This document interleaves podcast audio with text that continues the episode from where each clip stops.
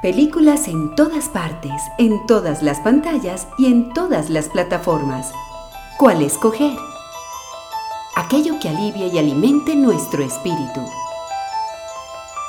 Para que el cine nos salve de la realidad, Radio Cinema.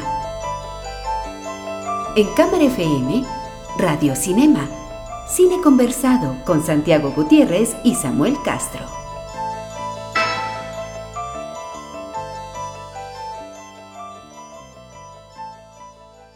No sé cuántas veces habrá escuchado el pobre Peter Dinklage aquello de eh, el, perfume más caro viene en el, en el envase más pequeño, pero es, es cierto que no es fácil tener enanismo como el que tiene Peter Dinklage y construir una carrera en Hollywood. No ha sido fácil para nadie eh, antes de él y probablemente siga siendo complicado para los que vengan después de él pues Peter Dinklage es una persona en sí misma eh, extraordinaria, una rareza de las que, pues que las que no se producen fácilmente, que reúne en sí mismo muchas cualidades como la voz, como su rango actoral, como que en finalmente es un tipo pinta, eh, bajito, pues eh, con enanismo, pero pinta.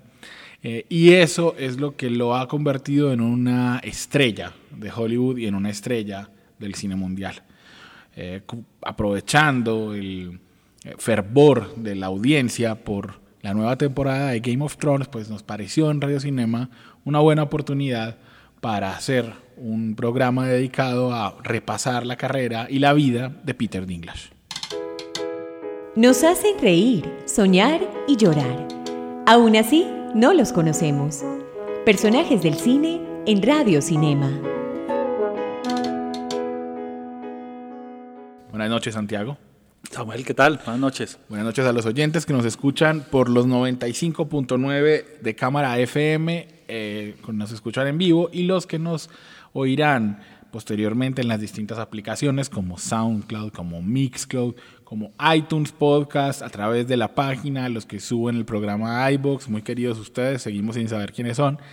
Eh, y, y, también los que nos escucharán en las repeticiones del programa eh, eh, que, se hacen en distintos días de la semana.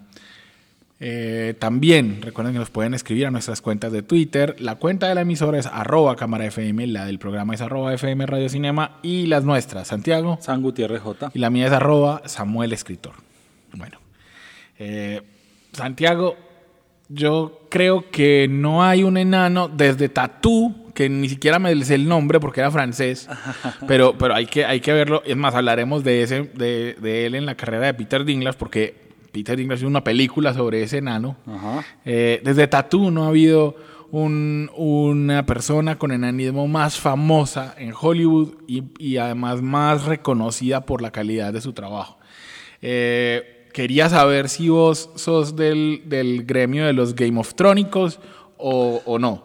Bueno, inicialmente debo reconocer aquí que no lo soy, por eso voy a intentar aquí eh, ser un compañero de viaje tuyo digno, porque realmente no, no me he subido en, esta, en esta, no sé, antes de que bajen la indignación al otro lado del radio, de sus audífonos. Eh, sí, no, no, es porque crea que sea mala, sino simplemente cuestiones de selección de otro tipo de contenidos inicialmente, pero creo que es un eh, es un programa al que hay que llegar en algún momento porque ha, definido muchas, cosas. en la televisión actual. Pues para empezar, se da el lujo todavía de, eh, de dar la, la emisión gota a gota, por llamarlo así, que, que, las eh, plataformas han acabado con este tema de emisión. Claro, claro, pero ojo, en simultánea en 140 países. O sea, porque también es. también es que no son pendejos y no van a fomentar el, el, eh, el, la, piratería. Y, que pase esto de que, que, que no, que los spoilers, que, que se salió tal tema, o sea, eh, eh, digamos es un frenesí. Sí, hubo un artículo, un artículo del, no me acuerdo si es del New York Times o el de Guardian, preguntándose, es Game of Thrones la última serie que vamos a ver juntos. Sí, es, es muy posible que así sea, porque es que esta cosa no, no, sucedía desde las series americanas de Dallas, de aquella época, ¿te acordás que, que era polémica? ¿Quién mató a JR? ¿Quién le disparó? Sí, no, desde, pues, para nosotros desde Betty la Fea, Desde Betty la Fea en versión, exacto, o, Lost, una serie que... que, que Sí, que todavía se vio, digamos, semana a semana. Sí, y creo que ha encontrado un espacio, o sea, eh, hay, hay cosas que el destino pone en su lugar y creo que para Peter Dinklage eh, con acondroplasia, se llama, digamos, la, el tipo de enanismo. El tipo de, enanismo de él, que básicamente no somos aquí médicos y hay un médico tal vez nos disculpa, pero es que el tronco y el rostro es normal y las extremidades son cortas. Creo que eso es importante en la selección, aunque aquí hablamos fuera de micrófono que el personaje que se describe en la, en la obra es un poco más deforme, pero creo que lo hace, y creo que decías también que es un tipo atractivo, que, que, la apuesta sea moderada en cierto sentido. Y es, y es moderada, y es moderada, ya, ya, llegaremos a eso. Peter Hayden Dinklage, creo que se dice, porque decíamos Dinklage, o sea, es, lo, es lo que leí. No, yo le voy a decir Dinklage toda la vida, pero vamos a intentar. vamos, a, intentar mirar que la, pronunciación supuestamente es Dinklage. Eh, nació el 11 de junio de 1969 en New Jersey. Eh, sus papás son, voy a decir, no me malinterpreten cuando digo normales, sino es decir, sus papás tienen estatura promedio. Y sus hermanos, es el único con esta condición en la familia. Exacto. Eh, creo que, no sé si tiene solo un hermano, un hermano que es violinista. Él dice que él es el, que es el talentoso de la familia realmente y que fue gracias a su hermano que, que a él se le ocurrió em, dedicarse, digamos, a la actuación, al arte. Eh, durante, en varias entrevistas lo ha contado, durante su adolescencia, pues no solo sufrió, porque sufrió el bullying, por supuesto, y, que, pesar que haya que decir, por supuesto, pero es casi obvio que si una persona tiene enanismo va a sufrir bullying durante su vida en este mundo en el que vivimos. Y que en esos días a él sí le daba mucha rabia su condición, o sea, que tenía un problema con, con tener que ser enano, con los problemas que eso le causaba y demás. Eso, eh, pero, pero también, y me parece importante decirlo, Peter Dinklage nunca ha querido ser el abanderado de la causa de los enanos. Y en este caso lo respeto, porque las razones son, dice, a mí me fue de una manera en la vida, pero no todo el mundo le va así. Entonces yo cómo voy a decirle a alguien, mira, este es tu camino, tú puedes ser feliz. O sea, no, porque yo no he vivido lo que probablemente los sufrimientos que otras personas sí. Yo me acuerdo una, un, Santiago, no sé si lo leíste, un reportaje eh, que salió en una Soho hace unos años de una, de una familia de enanos, lo que significaba, por ejemplo, tratar de montarse a un bus en Bogotá siendo enano. que, Que, que, a veces te toca pedir que te carguen. Bueno, ahora hay un canal de cable que creo que ha explotado al 100% la vida. Creo que hay como cinco realities de familias de enanos en, ese canal. Creo que saben a cuál me refiero. Y, eh, y esta participación de las personas que sufren enanismo en el tema del espectáculo siempre ha sido muy polémico porque ha habido siempre un activismo de explotación. Sí, recordemos los enanitos toreros. Los enanitos toreros acá, o vamos a un caso, en una famosa discoteca de Medellín, los enanos, cuando, eh, todo el mundo decía que abusaban de ellos, pero cuando cerraron, bueno, y esto pasó en la París de finales de 1800, creo, o sea, que, que hubo esta misma polémica, o sea, es muy antigua donde los enanos dicen eh, que esa es su manera de sobrevivir, pero ahí siempre hay un activismo. Entonces me parece muy diciendo que eh, abusan de ellos. Eh, me parece muy bien esta, esta posición que él asume en ese sentido, porque cada cual tiene su camino, ¿cierto? Y, y, y, en este sentido hay mm, hay, de diferentes tipos, condiciones sociales, o sea, no es un grupo que uno podría unir bajo una condición ideológica. Exacto. De, el camino de Peter Dinklage se, inclinó desde el colegio por hacer teatro escolar, luego entraría al, al em, Bennington College, donde haría un se graduaría de, de arte, de arte dramático y en, en, el Bennington College yo me imagino, Santiago, lo que debió haber sido eh, ver a Peter Dinklage haciendo de Ricardo III. O sea, debió ser un espectáculo, porque, porque desde ese momento em, la gente le tenía el reconocimiento de que era un buen actor. O sea, todos lo sabían de alguna manera y sus papás lo animaron a que siguiera el camino. Eh, sin embargo, hay una cosa importante y es que a los actores enanos les ofrecen siempre o les ofrecían los mismos papeles. Entonces él durante mucho tiempo se negó a hacer esos papeles del enano mágico, el elfo, el duende, el cierto, el, el leprechaun, que es de los de, de, los escoceses, o sea, no, no, no, no quería hacer eso. Cuenta que muchas veces en, en, el apartamento al que se fue a Nueva York, eh, pues muchas veces la única comida que había era un, un coso de cereal para por las noches, porque no, no, no tenía más. Tanto que aunque presentaba audiciones, tuvo que dedicarse seis años a una de esas a trabajar en una de esas empresas de, de datos. Uh -huh. No sé si era un call center, no sé si era uno de, de, de hacer sumatorias, o, o, sea, o como, mejor dicho, como, el, como Chandler. No sé, no, no sé exactamente qué hacía. Trabajo de oficinista. Exactamente, exactamente, hasta, hasta, o sea, necesito seis años hasta lograr eh, ser, digamos, un actor de tiempo completo. Al, yo no lo vi en Living in Oblivion, eh, uh -huh. que es su primera película de 1995, eh, en la que actuaba al lado de Steve Buscemi. Pero Steve Buscemi sí vio en él un talento importante y fue Buscemi el que le consiguió un agente. En Estados Unidos tener un agente es importante por muchas razones.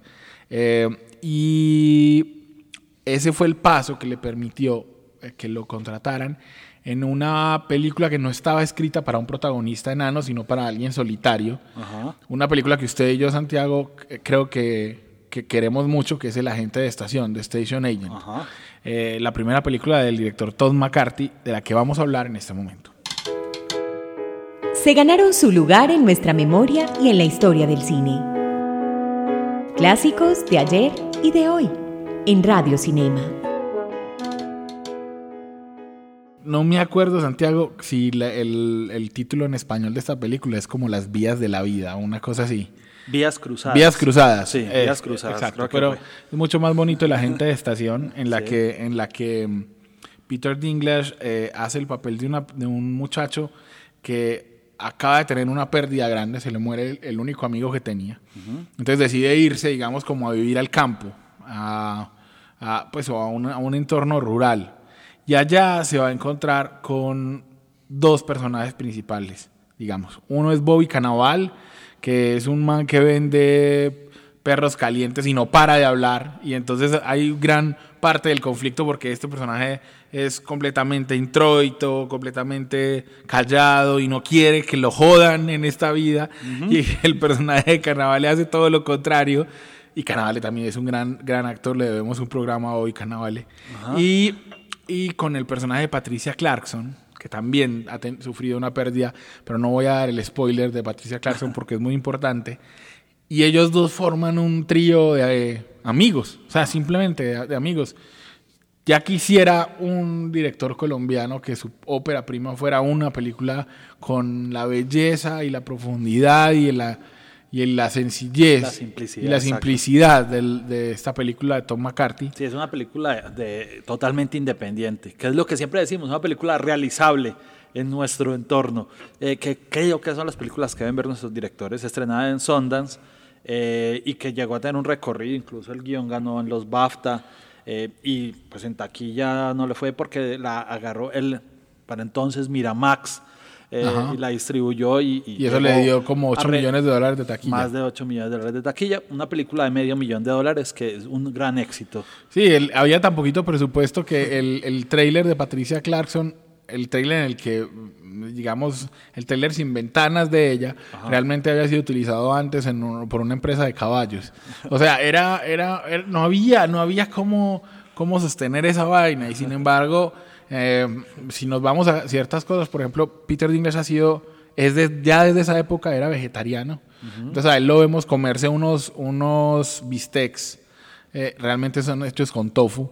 Eh, porque en ese, eso sí son muy respetuosos en Estados Unidos. Usted es vegetariano, es. le tienen que proveer comida vegetariana en, en la producción. -huh. ese, ese papel puso los reflectores sobre Peter Dinklage uh -huh. y le permitió, digamos, tener algunas otras apariciones en una película que se llamó Bullet, que, en la que actuaba Tupac Shakur.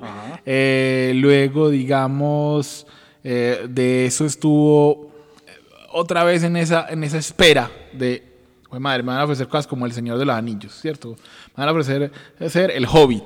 Po- Pero, pero eh, después de eso, sí le ofrecieron un papel en el que personas normales eran enanos. Gary Oldman hacía de un enano. Y eso fue una polémica total. Y otra vez, el, el- digamos que el- la personalidad de él dijo, vea, yo entiendo que ustedes jodan, pero yo que soy enano, yo no le veo problema. Es Gary Oldman, o sea, ¿por qué un actor como Gary Oldman no puede hacer de enano y actuar todo el tiempo de rodillas? Pues es problema de él, ¿cierto?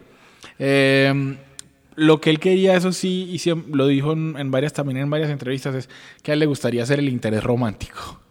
Eh, y, y eso habla de, las, de, lo, de lo que condiciona, digamos, la carrera de un actor, su, su, su condición física. Eh, siguió participando mucho en teatro, en Off-Broadway.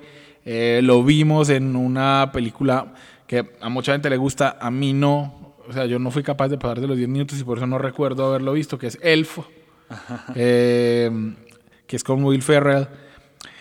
Y hizo la, la, mm, el reboot de Lassie, Ajá. que, que yo tampoco lo vi, o sea, lo confieso, lo confieso aquí. lo- no, no era, como ven, no eran las grandes películas, no eran las grandes cosas, pero en el 2006, Roger Ebert, el crítico del Chicago Sun-Times, que tanto hemos admirado aquí, o que tanto admiro yo, y vos ah, también, eh, elogió la actuación de Peter Dinklage en Find Me Guilty, la peli- una película con Vin Diesel. Vin Diesel. Dirigida por Sidney Lumet. Sí, eso es verdad. Exacto, exacto, dirigida por Sidney Lumet. Bueno, Vin Diesel tiene su, su carrera para ver también. Sí, yo les recomiendo la versión, la versión de británica de Muerte en un funeral. Es muy graciosa, pero, pero realmente muy graciosa. Eh, el eh, Dinklage repitió, digamos, el papel que hizo en, en la versión británica, en el remake que hicieron en Estados Unidos, pero ya el remake no funcionaba tan bien. Eh, sa- Y salió, ya coqueteaba con la televisión. claro, entonces. hizo, había salido en Nip Tuck. Nip Entourage, eh, Theory Rock, que era esta- ya, ya había tenido su coqueteo hacia la televisión. Claro, pero digamos que... eh, El cine fantástico cayó, estuvo en. Crónicas de Narnia, claramente. Sí, él- y entonces alguien dijo, eh, él es, hizo ahí el, el- el papel que tanto dice que no debería ser un Ajá, enano. exacto. Fue una de las críticas que le hicieron a um, Bill Gibron, el- el- un crítico de cine dijo, "Mm, usted está haciendo lo que siempre ha dicho que no, no haría.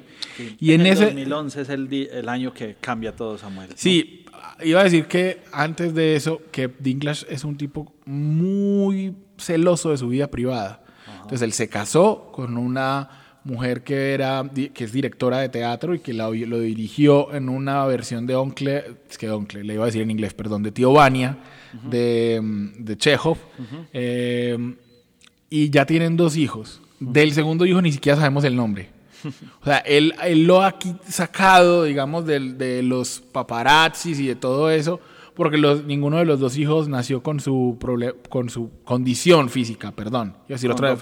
Sí. Sí, Sí. con su condición física. Eh, y entonces llega esta propuesta de George R. R. Martin, que ya había escrito los libros, que había visto a Peter Dinklage y que le dijo a HBO, para ser de Tyrion o de Tyrion, o como le quieran pronunciar, tiene que ser Peter Dinklage. Y eso va a cambiar la, la vida de Peter Dinklage y también la, eh, una gran parte de la imagen que, que los tienen los enanos en Estados Unidos. Nunca serán clásicos, pero tienen algo que las hace inolvidables. La videoteca de Radio Cinema. Santiago, es que, es que lo, de, lo, de, lo de Juego de Tronos es impresionante. Peter Dinklage termina ganándose un millón de dólares por capítulo. Así es, es un fenómeno. Exacto, yo voy a decir, yo leí los libros de Juego de Tronos. El personaje de Tyrion, eh, los diálogos inteligentes están ahí, pero la mirada de inteligencia, la mirada de sarcasmo, los juegos de ironía y al mismo tiempo el carácter romántico del personaje que se enamora de prostitutas, pero se enamora honestamente, genuinamente, es algo que, que, que no hay manera de que un buen actor lo tenga o lo ponga. Y, y, la actuación de Peter Dinklage además le, le, le da al personaje sensualidad.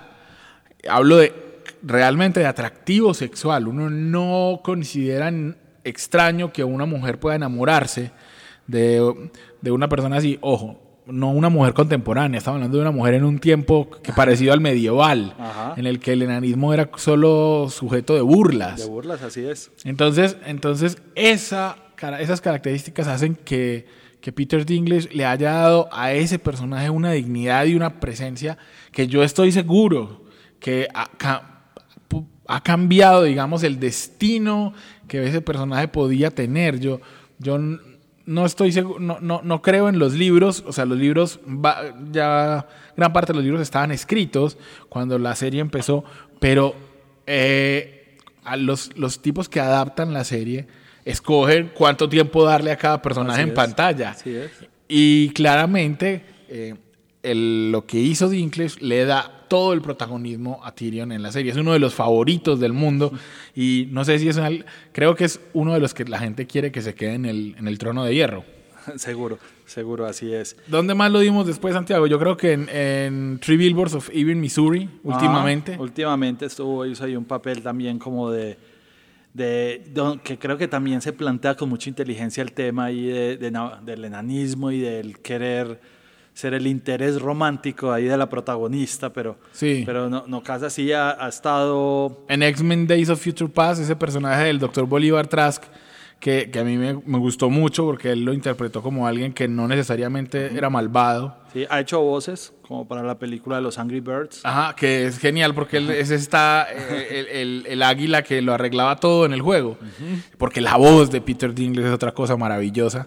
Y en, en, HBO también lo pueden ver, pues, eh, la película para televisión que hizo con James Jordan eh, sobre Hervé Villechés, el actor que, que hacía de Tatú en la isla de la fantasía.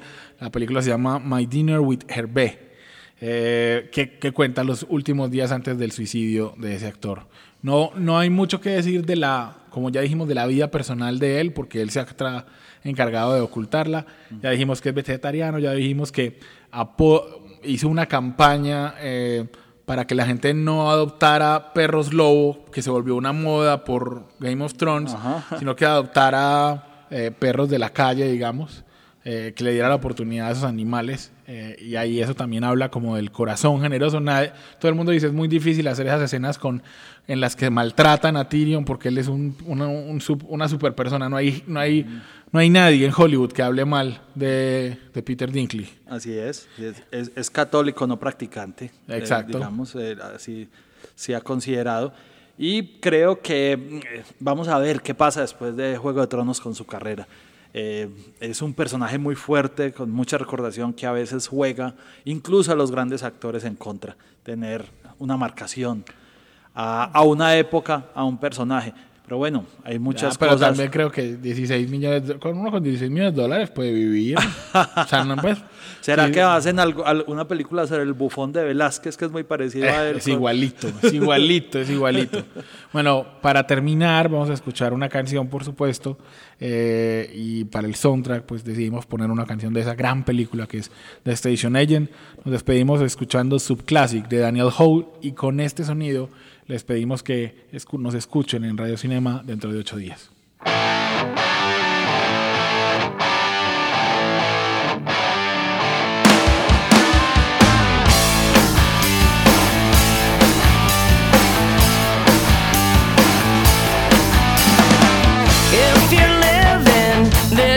City, and you know